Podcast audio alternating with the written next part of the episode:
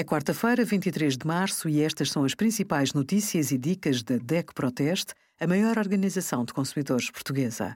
Hoje, em DECO.proteste.pt, sugerimos o que são, como funcionam e como usar Bitcoin e outras moedas virtuais, como comprar uma máquina fotográfica e as melhores contas poupança no nosso simulador.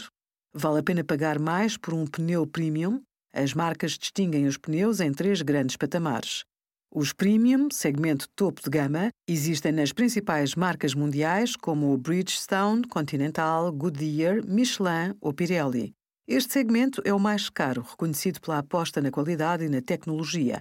Na gama média incluem-se pneus de segunda linha, fabricados também por boas marcas, mas lutam pela melhor relação entre o preço e a qualidade. No segmento low cost, o principal argumento é o preço. Engloba gamas inferiores de marcas pouco ou nada conhecidas, muitas oriundas da China e Índia. Se não quer arriscar na segurança, os pneus premium são a melhor opção, ainda que impliquem um investimento maior.